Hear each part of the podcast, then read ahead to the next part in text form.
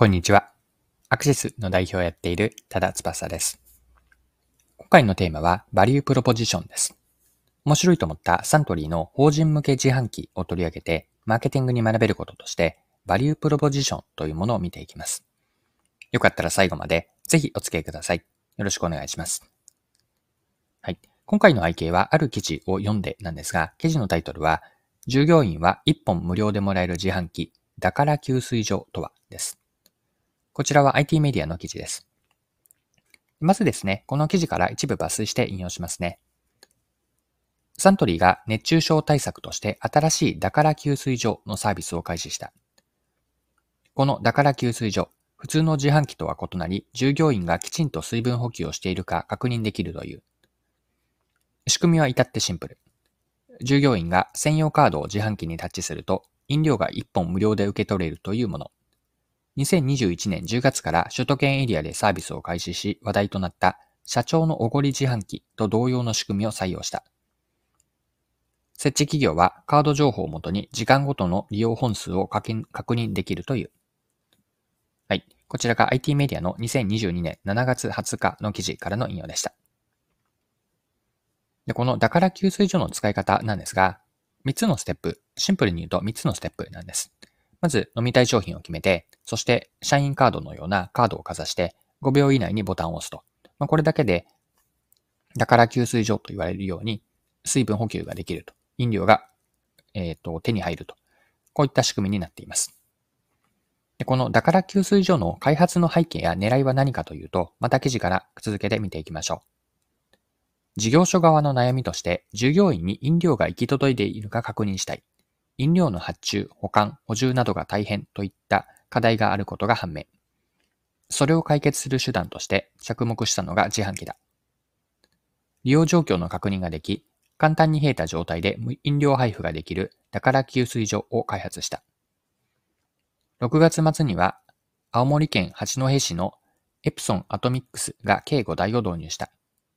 導入した背景には、飲料の発注、納品、在庫管理、払い出しといった目に見えにくい負担の解決があったという。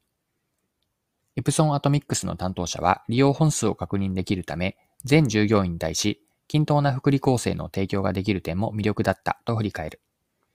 はい、以上が記事です。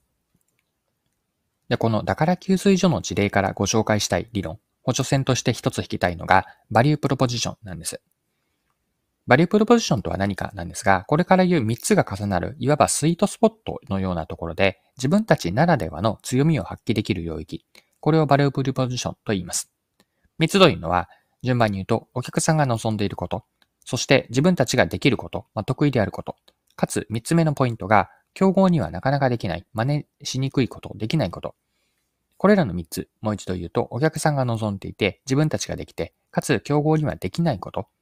これら3つが成立すれば、お客さんにとっては他にはない独自の価値というのを提供できる。価値が実現できるんです。でだから給水所にこのバリュープロションポジションを当てはめると、3つがきれいに揃っているなというのが今回改めて気づいたことです。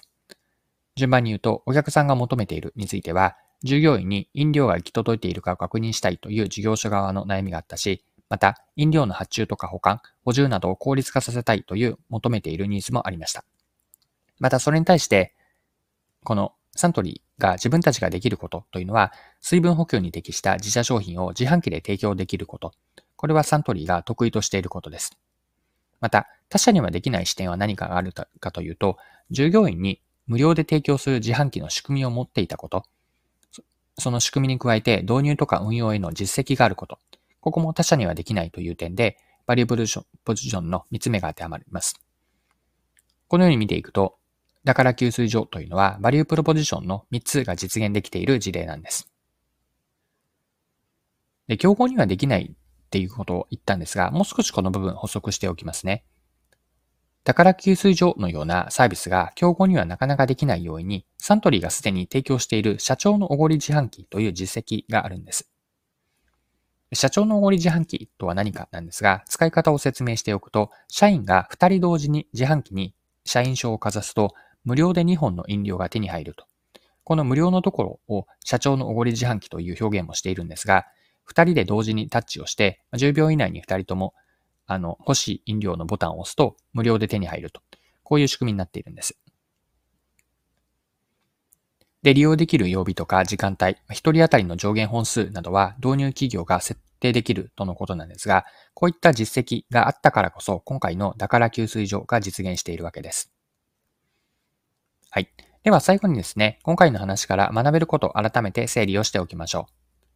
バリュープロポジションはマーケティングあるいは商品開発において、それが筋の良いアイデアや、またはプランかどうかの判断基準にも使えます。もう一度バリュープロポジションの3つの要素を言っておくと、お客さんから求められていることか、そして自分たちができる、できそうなこと、得意とすることだろうか、そして競合他社には真似されにくい、できないことだろうか。こうした以上の3つをチェックポイントにして、3つを満たして最終的に自分たちがやろうとしていることがお客さんの価値につながるのかどうか、これを見ていくというのもバリュープロポジションの使い方になります。はい。今回も貴重なお時間を使って最後までお付き合いいただきありがとうございました。それでは今日も素敵な一日にしていきましょう。